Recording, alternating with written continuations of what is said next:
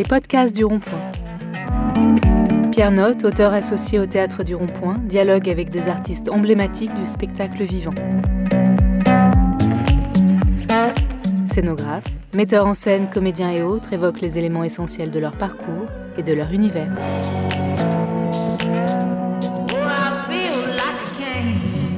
Bonjour à toutes et à tous. On a dit de sa voix douce qu'elle faisait d'elle un petit oiseau. Elle déteste ça. Sur les écrans, elle espionne et contre-espionne sous le nom de Marina Loiseau dans le Bureau des légendes. 15 ans de carrière, un Molière et un César avec ça. Elle joue au cinéma dans le discours de Laurent Tirard et les envoûtés de Pascal Bonitzer. Mais elle met en scène aussi et pour la première fois au Théâtre du Rond-Point le syndrome de l'oiseau, pièce de Pierre Tréhardy inspirée entre autres de l'affaire funeste Natacha Campouche. Elle interprète le rôle principal d'une femme séquestrée qui va bientôt prendre son envol, un oiseau libre. J'ai le privilège et l'immense plaisir de recevoir aujourd'hui Sarah Giraudot. Bonjour Sarah Giraudot. Bonjour. Vous allez jouer le syndrome de l'oiseau de Pierre Tréhardy au théâtre du Rond-Point. Oui. Je, c'est sans doute de très mauvais goût, mais est-ce qu'on peut rappeler quand même aux, gens qui vous écoutent, qui vous aiment, qui vous admirent, que le syndrome de l'oiseau n'a rien à voir avec le syndrome de Marina Loiseau? Non, ça n'a rien à voir. mais l'oiseau est très présent dans, ma, dans mon parcours de comédienne. Depuis que j'ai commencé, l'oiseau est là. Donc j'espère que ça va pas se terminer par le syndrome de l'oiseau qui va continuer un petit peu à, à être présent. Mais, euh, mais c'est vrai que c'est assez, assez drôle. Quand je vous parle de l'oiseau, vous pensez à quel oiseau? Plutôt la colombe, plutôt le corbeau? Alors pas le corbeau, ça c'est sûr. Non, je pense plus à, je pense plus à des oiseaux légers, à des oiseaux un peu, euh, un peu fragiles, un peu soumis, un peu, à des oiseaux attaquables. Des oiseaux vulnérables. Des oiseaux vulnérables. Ceux que les chasseurs chassent euh, par des méthodes très oui, c'est des, oiseaux qui doivent un petit peu se, se protéger, s'enfuir. Euh, J'ai une image un petit peu de, de cet oiseau-là. Après, c'est vrai que dans mon esprit, c'est plutôt un, un, un petit oiseau assez frêle. Et pourtant, vous avez dit aussi que vous ne vouliez plus qu'on vous considère comme un petit oiseau, que vous ne vouliez plus de cette image sur vous. Et non, mais parce que ça, je pense que c'est ma petite voix. Ma petite voix, le côté un petit peu très doux euh, qui fait penser à de la fragilité. Après, le karma de l'oiseau qui me suit, ça, je l'ai absolument pas choisi. Et c'est vraiment, ça, c'est vraiment un comique euh, qui se suit depuis mon premier projet qui s'appelait La valse des pingouins. Euh, et puis, ça s'est enchaîné avec Viola dans La nuit des rois, avec Colombe, avec l'Alouette, avec Marina Loiseau dans le bureau des légendes. Et puis là, le syndrome de l'oiseau. Alors, j'avoue franchement que je me suis, c'est au bout d'un moment où je me suis dit, mais, euh, mais il y a quelque chose qui me, qui me poursuit. Euh, mais c'est totalement, totalement inconscient. Hein. Inconscient pour, pour tout le monde. Donc, euh, donc voilà, il y a pas, mais il doit y avoir un oiseau à l'intérieur qui a besoin de, de s'envoler. Certainement. Je voulais aussi vous demander, quand vous étiez petite, vous, vous disiez, vous parliez de votre voix à l'instant et que cette affaire d'oiseau aurait à voir avec votre, avec votre voix. Vous, vous parliez d'un complexe. Et pourtant, c'est votre, c'est votre identité, c'est ce que vous êtes, c'est qui vous êtes. Et, le boucher, quand vous étiez petite, vous imitait. Est-ce que vous pourriez imiter le boucher qui vous imitait? Non. Mais c'est même pas quand j'étais petite. Ah c'est que le boucher m'imitait il, y a, il y a encore deux ans quand je rentrais dans sa, dans sa boutique, ce qui m'a fait changer de boutique. Parce que je dis bon, un enfant encore à la limite, on peut euh, on peut s'amuser un petit peu, mais au bout d'un moment, un adulte, il va je, me suis mise un petit peu, pas pas du tout à le prendre mal, mais je trouvais que c'était une blague qui devenait plus drôle du tout. Mais euh, non, non, oui, j'ai été euh, complexée, bah, comme beaucoup de monde, sur nos, nos petits complexes arrivent quand il y a quelque chose qui, qui sort de la normalité. Et puis qu'en plus, quand cette chose sort, qui sort de la normalité euh, a quelque chose qui, nous réduit un petit peu, qui, qui rend plus petit, ça peut devenir gênant, mais c'est vrai qu'à chaque fois, c'est par le regard des autres. Je pense que les complexes de chacun, ils deviennent des complexes quand, quand le regard des autres se pose sur nous de manière euh, différente. Et puis voilà, mais après, le, travail en tant que comédienne a, changé tout ça. C'est-à-dire que, d'ailleurs, Jean Périmoni, mon, professeur de, théâtre, nous disait tout le temps, vous allez voir, les complexes, vous allez, il faut les aimer, vous allez apprendre à les aimer parce que vous verrez avec le temps que c'est eux qui vont devenir votre force tout ce que vous avez de normal, euh, le métier va en avoir rien à faire finalement. Ce que vous, vous considérez comme étant des complexes, vous verrez que ce sont des particularités qui avec le talent, avec du travail, avec un parcours, vous verrez avec le temps sans vous rendre compte que ça deviendra, ça deviendra une, grande qualité. Et c'est vrai que cette voix dont j'étais très complexée est devenue petit à petit, avec le temps, quelque chose que les gens, euh, les gens ne s'en moquaient plus. Ils l'aimaient beaucoup parce que parce qu'il y avait quelque chose d'assez, euh, oui, d'assez particulier, d'assez, euh, d'assez doux, plus que anormal. Oui, de singulier. Et ça s'est vérifié, en effet. Ce qui était un complexe est devenu une force. Bah, ce qu'il y a de singulier chez nous, on va tout de suite le trouver effectivement anormal ou moins bien que la normalité ou moins bien que le, que le reste. Quoi. Donc c'est vrai que petit à petit, on transforme cette anormal... notre vision de l'anormalité devient juste euh, de la singularité. Et ça, par contre, c'est vrai que c'est bien. Aujourd'hui, le regard des autres, vous vous en foutez? Un petit peu, oui. C'est-à-dire que jeune, on s'en fout pas du tout. Après, je, c'est pas que je m'en fous, c'est que je respecte profondément. comme je me respecte plus, je n'attends pas euh, des autres. Je peux en, être inquiète quand j'ai envie de donner quelque chose, quand j'ai envie d'offrir quelque chose et que tout d'un coup je sens euh, ou j'aurais le malheur de sentir que, que dans le regard de l'autre, c'était pas c'est pas reçu du tout comme j'ai eu envie de le donner. Là, il y a peut-être une, une déception parce qu'on fait ce métier pour ça aussi, pour partager et que et que c'est vrai que là, du coup, ce regard-là est important. Après, euh, le regard dans la vie, en dehors du métier, non, je n'ai plus du tout peur de ce qu'on peut penser de moi. Votre première expérience professionnelle, votre première expérience, c'est précisément les caprices d'un fleuve. C'est le mhm. film que tourne votre père. Vous avez 9 ans sous la direction de Bernard Giraudot. Est-ce que ça a été un moment où vous avez pu vous dire c'est ce métier-là que je ferai ou est-ce que ça vous a plutôt découragé de le faire? Non, très secrètement, c'était c'est la première euh, c'est la, première réponse qui m'est arrivée, c'est c'est ce métier-là que je veux faire.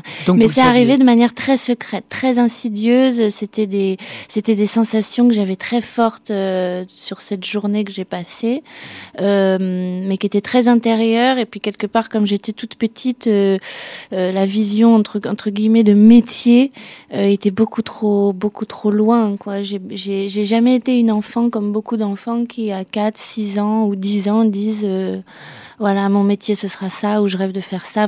C'était très loin. J'ai l'impression presque d'être euh, de vivre. Même petite, je vivais beaucoup au moment présent et j'avais beaucoup de rêves, mais que ces rêves soient soient clairement dans ma tête euh, une réalité pour des années plus tard. Il y avait il y avait quelque chose qui qui qui allait pas ensemble. Donc donc en tout cas sur le moment présent, je m'étais dit mais bon Dieu qu'est-ce que c'est qu'est-ce que c'est agréable. Et c'est plutôt le théâtre qui vous a attiré très rapidement? C'est par le théâtre que, que je pensais faire mes meilleures armes. Euh, après, c'est vrai que c'est hum, ma maman aussi qui m'avait dit ça, comme quoi aussi quand on vient du, comme ils, m'ont, ils m'ont vraiment ni aidé ni guidé sur beaucoup de choses parce qu'ils m'ont laissé faire tracer ma route. Par contre, c'est vrai que quand j'ai commencé à vouloir, euh, à vouloir commencer ce métier, le théâtre était un petit peu une, une logique parce que d'aller faire des cours de caméra ou des cours d'acteur comme ça, mais avec juste une caméra, il y avait quelque chose qui m'attirait pas foncièrement. Et puis euh, euh, et puis la scène a quelque chose où elle vous, elle vous, c'est comme une autopsychanalyse en fait. Tout ce que vous n'osez pas faire, vous allez pouvoir l'expérimenter. Le, le, euh, tous vos complexes, vous allez pouvoir aussi les expérimenter et les, et les transformer pour euh, pour, comme disait mon prof de théâtre, pour en, en faire une force. Mais c'est un peu, euh, je trouve que le passage de l'enfance, de l'adolescence à l'état adulte de l'acteur, il se fait difficilement euh, sans la scène parce qu'on devient vraiment, euh, avec, le, avec le théâtre, on devient maître de ce qu'on fait. Et c'est vrai qu'on le voit après quand on passe sur des tournages. le théâtre amène vraiment une conscience globale d'une histoire, euh, de notre corps par rapport à un espace. Euh, beaucoup de théâtreux savent bouger, savent euh, bouger leur corps, bouger leur voix, bouger. Voilà, il y a quelque chose d'assez malléable. Et puis il y a une vision assez globale de d'une histoire parce que quand on rentre sur scène, on y est pendant deux heures et c'est c'est nous qui sommes maîtres de de ce qu'on fait, quoi. Oui, mais vous vous mentez aussi. Je sais que vous montez. c'est vrai. Parce que c'est, oui, oui, je le sais, et je vais vous dire pourquoi. Parce que simplement, vous savez aussi que c'est parce que vous ne maîtrisiez pas tout ce que vous vouliez faire que tout d'un coup, aujourd'hui, vous passez à la mise en scène. Vous n'étiez pas maître de tout ce que vous vouliez faire. Non, exactement. Ça, c'est vrai. Ça, c'est vrai qu'en en tant qu'acteur, au final, on maîtrise pas tout ce qu'on veut. Mais ça, j'ai l'impression que jeune, on sait pas encore tout ce qu'on veut maîtriser. on voudrait maîtriser la terre entière, mais c'est vrai que déjà, devenir acteur et maîtriser son corps et son cerveau et son et des textes et, tout ça, c'est déjà une montagne à gravir assez énorme. Mais c'est vrai qu'avec le temps, je me suis vite rendu compte que ça n'allait pas être, euh, ça allait pas me remplir euh, pleinement. Vous n'avez pas toujours été heureuse sur scène pas toujours, non. non, pas toujours. En fait, c'est un mélange. C'est un mélange. Ça, pouvait être un mélange de bonheur et de, de grande souffrance. Mais j'ai eu des moments de grande souffrance parce que je pense que je pense aussi que c'est dû à ça. C'est dû à une à une vision où parfois on aimerait euh, créer un peu plus loin que notre personnage. Et c'est vrai que quand on est juste acteur, on est créateur de notre personnage, même pas de ce qu'il dit donc on est quand même juste des passeurs, on est, on est les deuxièmes écrivains, on va dire, d'un personnage. Mais à part la création de ce rôle-là, tout ce qui, tout ce qui l'entoure, on n'a pas de prise dessus. Et ça, euh, c'est quelque chose qui est vite devenu un, une envie, un besoin je continuerai à être comédienne, d'autres metteurs en scène et de, réalisateurs parce que je trouve ça aussi très agréable en fait de se. Euh, c'est un, une forme de don que j'aime euh, énormément, c'est-à-dire euh, travailler beaucoup et proposer un personnage et, et mais, mais, que ce soit que ce soit pas moi la créatrice du résultat final, c'est assez jouissif aussi parce qu'il y a une il y a une notion de donner une part de soi et puis que qu'on soit surprise par tout ce qui par tout ce qui est amené quoi et comment on va se servir de de vous entre guillemets pour euh, pour euh, pour créer euh, pour que l'autre crée une histoire. Et ça c'est assez c'est très très agréable aussi. Mais là là j'ai eu besoin quand même de prendre en main les choses. Oui. Vous sauriez dire ce que vous attendez aujourd'hui d'un metteur en scène d'une metteuse en scène d'un réalisateur ou d'une réalisatrice de cinéma? Comment vous souhaitez être considéré par lui ou par elle? Bah, ce qui est bizarre, c'est que j'ai toujours été, jusque-là, j'ai toujours été extrêmement bien considérée, puis j'ai eu des très beaux rapports. Donc c'est vrai que je cherche pas forcément autre chose dans la mesure où, j'ai rencontré quand même de très très belles euh, personnes. Après, je pense que c'est quelque chose de totalement différent, le, le, résultat final. C'est-à-dire que la vision, c'est des émotions, c'est ça n'est lié qu'à qu'à l'émotion. Est-ce que comment comment nous on traduit nos émotions et comment quelqu'un d'autre les traduit. Et c'est vrai que parfois, quand tout d'un coup on a mis beaucoup d'émotions ou beaucoup de vie, en tout cas intérieure, dans un rôle, bah forcément on peut être déçu sur la vision émotionnelle de l'autre parce que parce que parce que c'est pas forcément notre vision à nous. Après, quand c'est quand c'est quand ça se rapproche euh, ça se rapproche extrêmement de la nôtre, c'est magnifique parce que c'est vrai que tout d'un coup on sent, on sent comme deux âmes qui se lient. Quoi. Mais c'est intéressant aussi de voir quand on n'est pas foncièrement d'accord, ça donne un autre objet et on est surpris aussi. Donc c'est un peu de souffrance, mais on est... la surprise est quand même agréable. Là, il s'agit du syndrome de l'oiseau, la pièce de Pierre Tréhardy. C'est vous donc qui la mettez en scène, parce que vous avez choisi d'apporter votre vision propre à ce texte que vous connaissez depuis très longtemps, depuis cinq ans, on le disait. Mm. Qu'est-ce que c'est mettre en scène un texte comme le syndrome de l'oiseau? C'est vrai que dans cette pièce assez horrible, faut le dire clairement, hein, parce que la dernière heure d'une séquestration de 18 ans, on est quand même sur quelque chose de très très dur. Je pense que ce qui m'a plu, c'est effectivement tout ce qu'il y a derrière.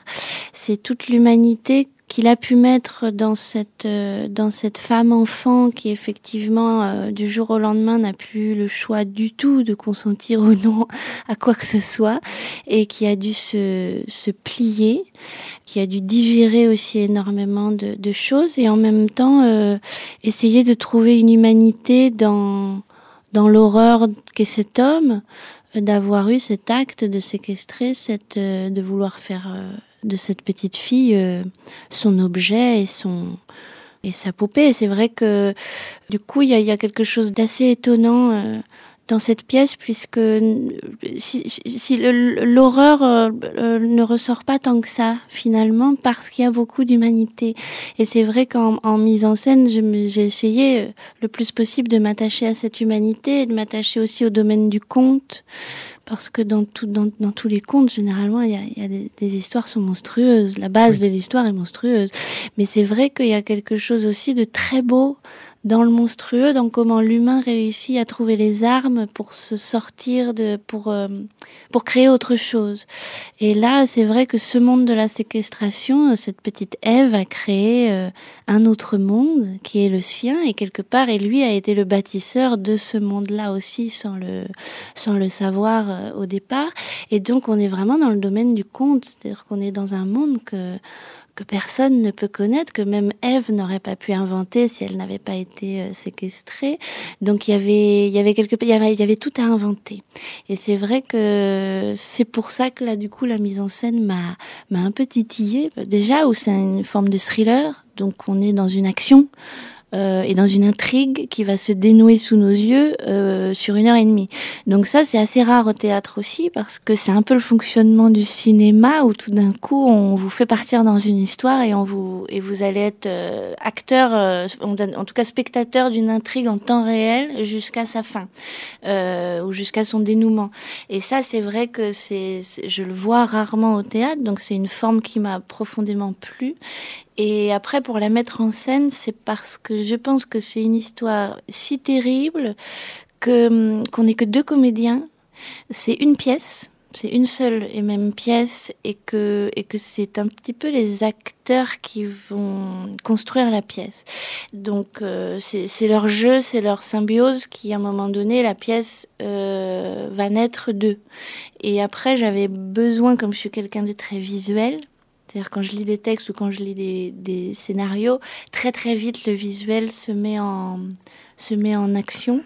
Et donc j'ai beaucoup d'images, beaucoup d'idées, beaucoup d'envies.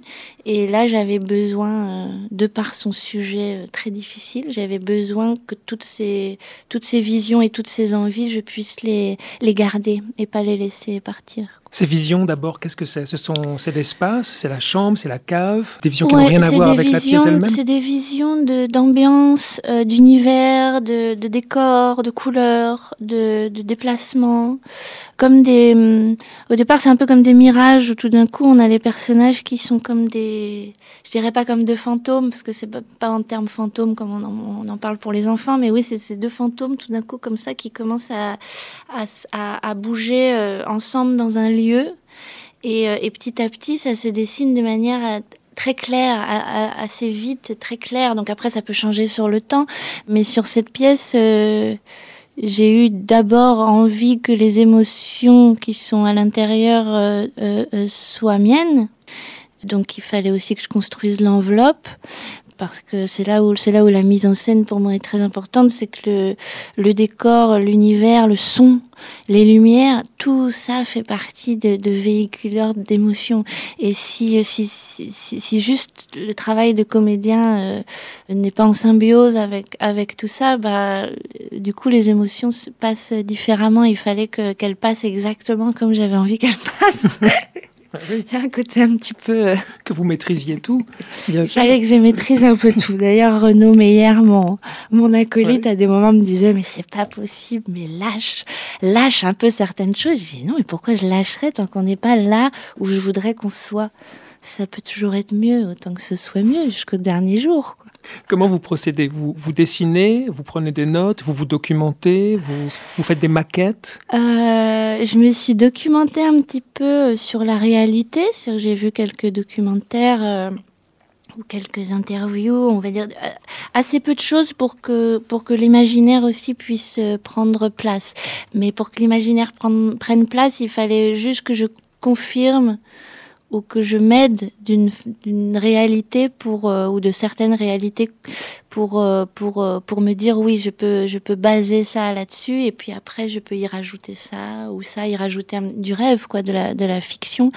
Mais je voulais pas que ce soit totalement de la fiction. Donc effectivement je me suis je me suis documentée. J'en ai parlé beaucoup aussi avec Renaud qui a été vraiment un partenaire génial parce que c'est là où je me suis rendu compte aussi des binômes Euh, les bons binômes, c'est c'est c'est pas ceux qui vont avoir les mêmes natures et les mêmes tempéraments. Il faut il faut voilà, moi j'ai un tempérament de feu, il fallait de l'eau en face ou de l'air, fallait que quelqu'un qui tout d'un coup euh, qu'on puisse construire un escalier. Voilà, je propose une marche, pouf, il, il rebondit sur cette marche, il m'en propose une autre. Et puis euh, et puis tout d'un coup ça grandit comme ça. Et euh, et puis d'avoir une écoute parce que c'est vrai qu'on est toujours dans enfin moi je je suis souvent dans un doute profond tout en étant persuadée de ce que je veux à des moments, donc c'est un caractère un petit peu compliqué parfois. voilà, c'est je suis sûre, mais en même temps tu ne penses pas que. Donc euh, et donc là l'écoute de notre notre je dirais partenaire, parce que oui c'est un partenaire de, de, mise en scène euh, est extrêmement importante. Et c'est vrai que du coup avec Renaud on a eu voilà beaucoup de discussions qui m'ont beaucoup aidé dans dans mes dans la dans, dans mon avancée quoi, dans dans mes idées, à savoir si effectivement je pouvais me faire confiance là-dessus euh, sur d'autres choses qui, sur lesquelles il fallait que je j'abandonne. Tout ça s'est fait euh, bien. Les choses... Sans, pas sans souffrance, mais bien. oui, oui, oui. Ah oui, il y a eu de la souffrance aussi. Ah oui, il y a de la souffrance. Ah oui. Ah bah oui, bien sûr. Je pense que je sais pas quel montage de spectacle ou quel film se fait vraiment ou, quel livre euh, se fait sans souffrance. Enfin, oui, oui, bien sûr qu'il y a eu de la souffrance. C'est parce qu'à chaque fois, il y a cette impression, c'est même pas une impression, c'est-à-dire que on, on, voit le bout du tunnel, euh, on voit le bout du tunnel et, beaucoup d'autres autour de vous ne le voient pas. Mais je pense que ça, c'est le, le, le, principe du réalisateur et du metteur en scène, c'est qu'à un moment donné, on est, on est les, on est un petit peu les, les chefs d'un bateau où on voit le phare qu'il y a au bout alors qu'il y a beaucoup de brume et que et mais nous on le voit. On voit comment il est fait on voit comment on a envie qu'il soit construit euh, et en même temps tous les gens qui sont sur le bateau ils te disent mais là il y a beaucoup de brume je le vois pas encore bien mais je vais essayer de comprendre oui. ce que tu me dis. Et du coup petit à petit on avance tous ensemble mais il faut avoir les épaules aussi d'avoir confiance en ce qu'on voit en ce qu'on sent et puis amener tous les autres à voir la même chose que vous. Et ça faut faut du temps parce que je me suis rendu compte que c'était c'était difficile de rentrer euh, de faire comprendre ce qu'il y a dans notre tête quand c'est des choses qui sont pas palpables. Euh, les, mots, voilà, on, a, on avait le texte, mais c'est pareil, ce texte, on peut le comprendre de, de, de plein de manières différentes. Les textes qui ont des sous-textes, qui ont des second degrés, des sous-couches, il y a des gens qui vont les voir, puis il y en a d'autres qui vont pas du tout les voir, et puis et puis donc du coup il y a déjà ça, puis après les parler du visuel, c'est très difficile de faire comprendre à quelqu'un un visuel, euh, c'est très difficile de faire comprendre à quelqu'un aussi une ambiance sonore, donc ça passe par des influences, ça passe par euh, par des discussions, ça passe par euh, par tout ça. Et euh, et ça pour le coup c'était très agréable, mais la souffrance c'était à un moment donné de me dire mais non non, on va, on va y arriver, on va y arriver. Ça, ça va prendre du temps, mais euh, je suis à peu près sûre qu'on va y arriver. Et ça, je pense que cette sûreté-là, il faut, il, il faut pas qu'elle se, faut pas qu'elle se démolisse parce que sinon, tout d'un coup, on a, on a l'impression que tout le paquebot nous, nous écrase, quoi. Mmh. Donc, euh, donc c'était, c'était ça la souffrance. Après, tout, tout le rapport avec les, les techniciens. Euh, Jacques Gabel au décor, euh, pareil, il y a un vrai, il y a un vrai dialogue et tout d'un coup, la, les propositions qu'il y a en face euh, amènent quelque chose de magnifique par rapport à la vision qu'on a aussi. Donc euh, c'est un bel, c'est un bel échange artistique. Est-ce que vous êtes allé au bout? Est-ce que vous avez le sentiment que ce que vous êtes parvenu à faire avec le syndrome de l'oiseau est en adéquation totale avec le rêve que vous en aviez initialement? Euh, non, c'est pas en adéquation totale parce que je pense pas qu'on puisse atteindre nos rêves. Je pense que c'est important de les avoir, les rêves, mais je pense pas qu'on puisse euh, les atteindre euh, clairement, vraiment. Et en même temps, c'est bien parce que ça permet aussi de conserver un petit peu cette euh, ce, ce besoin d'aller toujours euh, dans la tête aller toujours plus haut que ce que que ce que la réalité nous nous permettra. Et donc c'est pour ça que euh, je pense que mes rêves étaient tellement hauts que je suis je, je peux dire que dans la réalité je suis très contente du travail euh, qu'on a fait puisque ça me ressemble pleinement.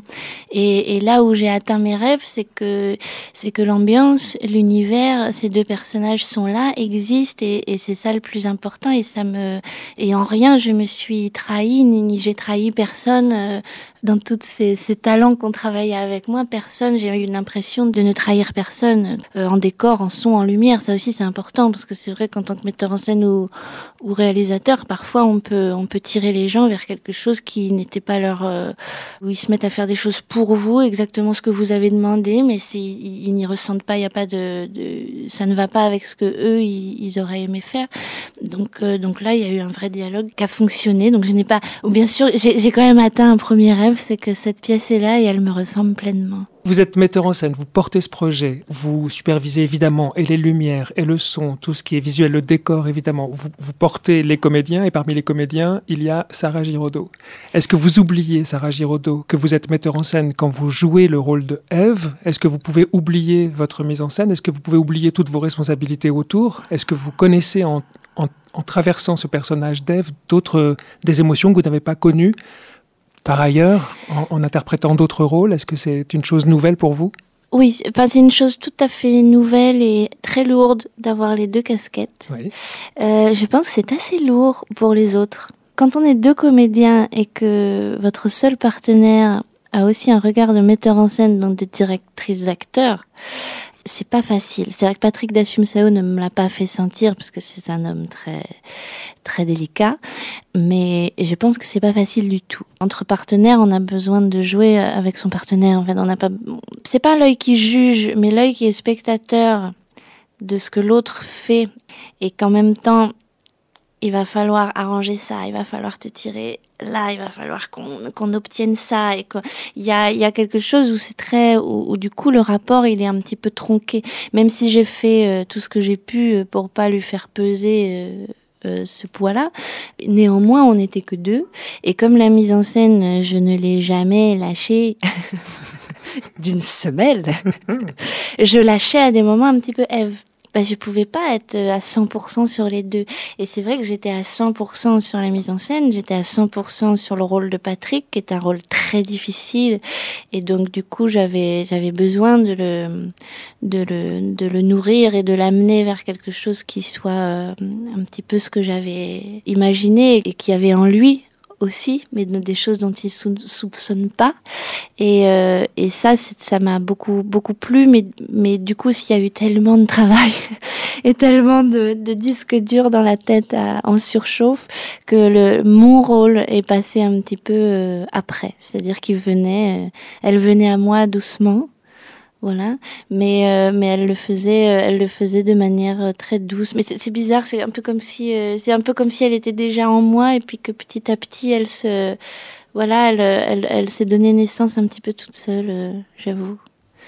Il y a pas j'ai pas eu je, on s'est pas avec Renaud attaché énormément au personnage d'Ève. On s'est attaché au couple euh, aux deux. On, a beaucoup travaillé avec Patrick, beaucoup travaillé sur l'univers, mais cette petite Eve, elle est arrivée comme si elle était déjà là et puis que, puis que petit à petit, elle a, elle a, elle, est devenue un petit peu plus concrète, mais j'ai pas eu du tout l'impression d'aller devoir la chercher. Euh, la chercher comme parfois on va chercher certains rôles euh, assez assez loin. là, j'avais l'impression qu'il y avait une petite âme qui était déjà présente. Donc, voilà, j'ai pu un petit peu euh, jongler de l'un à l'autre, mais, euh, mais c'est vrai que voilà, la mise en scène me, me, me hantait beaucoup.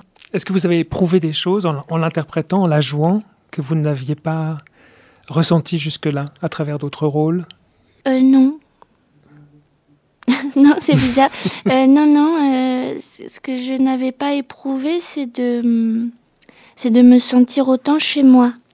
Euh, puisque ben oui, puisque vous avez bâti euh, puisqu'on a bâti de la maison, voilà et en fait euh, ça c'est très très étonnant parce que même si sur scène j'ai appris à me sentir chez moi et que c'était très agréable de retrouver voilà quelque la scène c'est un peu comme ceux qui ont commencé par le théâtre. Quand on fait beaucoup c'est on revient à la maison quoi. Donc il y a mmh. quelque chose où mais là je suis revenue particulièrement à la maison parce que j'ai construit euh, on a construit tous ensemble mais ma vision de ce lieu euh, m'a accompagnée de, tout le temps où on a bâti la pièce où j'ai bâti le rôle d'Ève aussi. Donc tout s'est fait en, symbiose. Et que quelque part euh, du coup quand j'ai dit à Jacques quand, quand le décor est arrivé la première fois qu'on j'ai découvert le décor j'ai dit mais c'est dingue parce que tout d'un coup, je, ça y est, je, je peux. Il y a une petite adaptation généralement quand il y a un décor qui arrive. on prend quelques jours ou au moins quelques heures pour se pour s'adapter pour que nos personnages euh, voilà rentrent dans le décor et, euh, et on et on prend conscience euh, et possession du lieu petit à petit et, et en fait là j'étais chez moi tout de suite dès la première seconde dès la première seconde je me dit c'est dingue je me sens pleinement chez moi et donc c'était très voilà, ça c'était une sensation qui était très très agréable parce que j'avais jamais vécu euh, toutes ces petites euh, toutes ces étapes euh, avant dans la création d'une pièce en fait. J'étais toujours voilà, quand on est acteur, il y a tout un mystère qui reste qui reste palpable jusqu'au bout. Là, il n'y avait pas de tous ces mystères, ils sont ils partaient un à un et ça devenait de plus en plus concret donc mais par rapport au rôle non par rapport au rôle d'Ève j'ai pas vécu particulièrement de choses euh, différentes de, certains autres rôles. Euh, voilà, non, il y a un peu toujours ce rapport très amical, euh, très voilà, comme une espèce de petite sœur qui est là et qui et qui est en vous et que vous avez envie de protéger. C'est assez particulier les rapports qu'on peut avoir avec nos personnages. Je vais vous poser une question. je ne veux pas vous choquer, mais vous semblez presque attendri par cet épouvantable bonhomme qui va séquestrer, mal, maltraiter, molester une jeune femme euh, J'étais obligée de, de, de, de m'y attarder un petit peu parce que parce que c'est déjà très dur pour le comédien d'accepter ce type de personnage parce que c'est ce que je lui disais aussi à un moment donné où euh, il, a, il a eu plus de mal, beaucoup plus de mal à rentrer dans le rôle comme moi j'ai pu rentrer dans Eve, mais c'est parce que un rôle, on a besoin aussi un petit peu de l'aimer, on a besoin un petit peu de le comprendre, euh, même s'il y a plein de parties de lui ou d'elle qu'on ne comprend pas, on, on, on, vit avec lui, puis avec le temps, c'est une discussion, c'est un échange avec notre personnage. Euh, le problème quand c'est une horreur, c'est que c'est qu'on a du mal à le, dialogue tout d'un coup avec le personnage va être très très compliqué parce qu'on on, le pardonne de rien, on ne le comprend sur rien, on le trouve quand même assez monstrueux et hideux dans toute sa manière de penser, d'agir.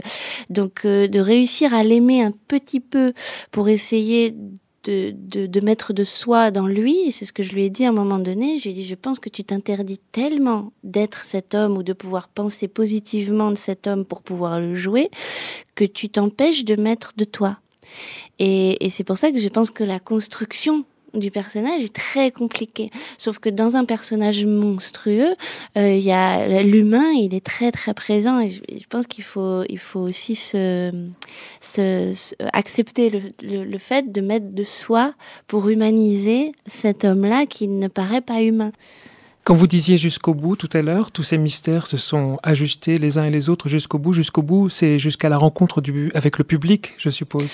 Jusqu'au bout, c'est jusqu'à la, bah là, la rencontre avec le, oui, c'est jusqu'à la rencontre avec le public, mais c'est là où les, les jours qu'on suivi étaient un petit peu douloureux parce que j'ai eu des amis. C'est-à-dire que tout le processus de création pour arriver juste à une captation, et s'arrêter net, mm.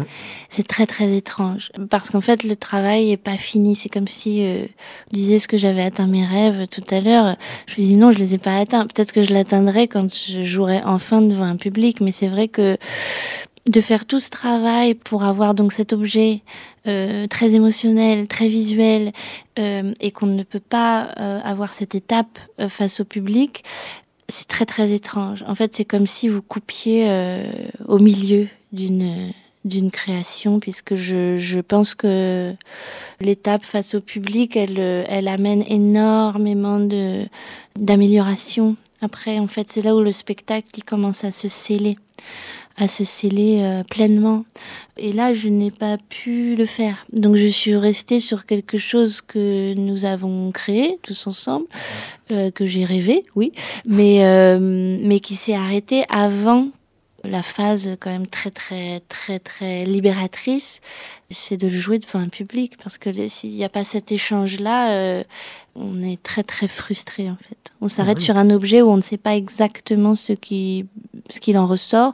Alors j'avais des amis, j'avais des amis et voilà, mais euh, mais mais c'est pas le c'est pas un public. Euh, quand je dis lambda, ce sont voilà un échange avec des gens que l'on ne connaît pas et qui vont réceptionner L'objet théâtral, c'est très, c'est très étrange. Et tant qu'on n'a pas cette réponse-là, ou en tout cas cet échange-là, eh ben, l'objet, il reste, il reste en suspens, il reste pas fini. Quel est le dernier mot de Eve dans le syndrome de l'oiseau? Franck. Ah, c'est le prénom du, du bourreau. Ouais, elle hurle Franck. Au départ, la toute fin, elle disait ne me laisse pas. Et je l'ai enlevé parce que ne me le laisse pas est, euh, dans la détresse euh, et dans son état. Donc parfois j'ai enlevé des mots qui paraphrasaient euh, un état et donc son dernier mot c'est Franck. Merci Sarah Giraudot, merci, merci beaucoup. À, vous. à bientôt pour de nouveaux rendez-vous. Si ce podcast vous a plu, n'hésitez pas à commenter et à partager.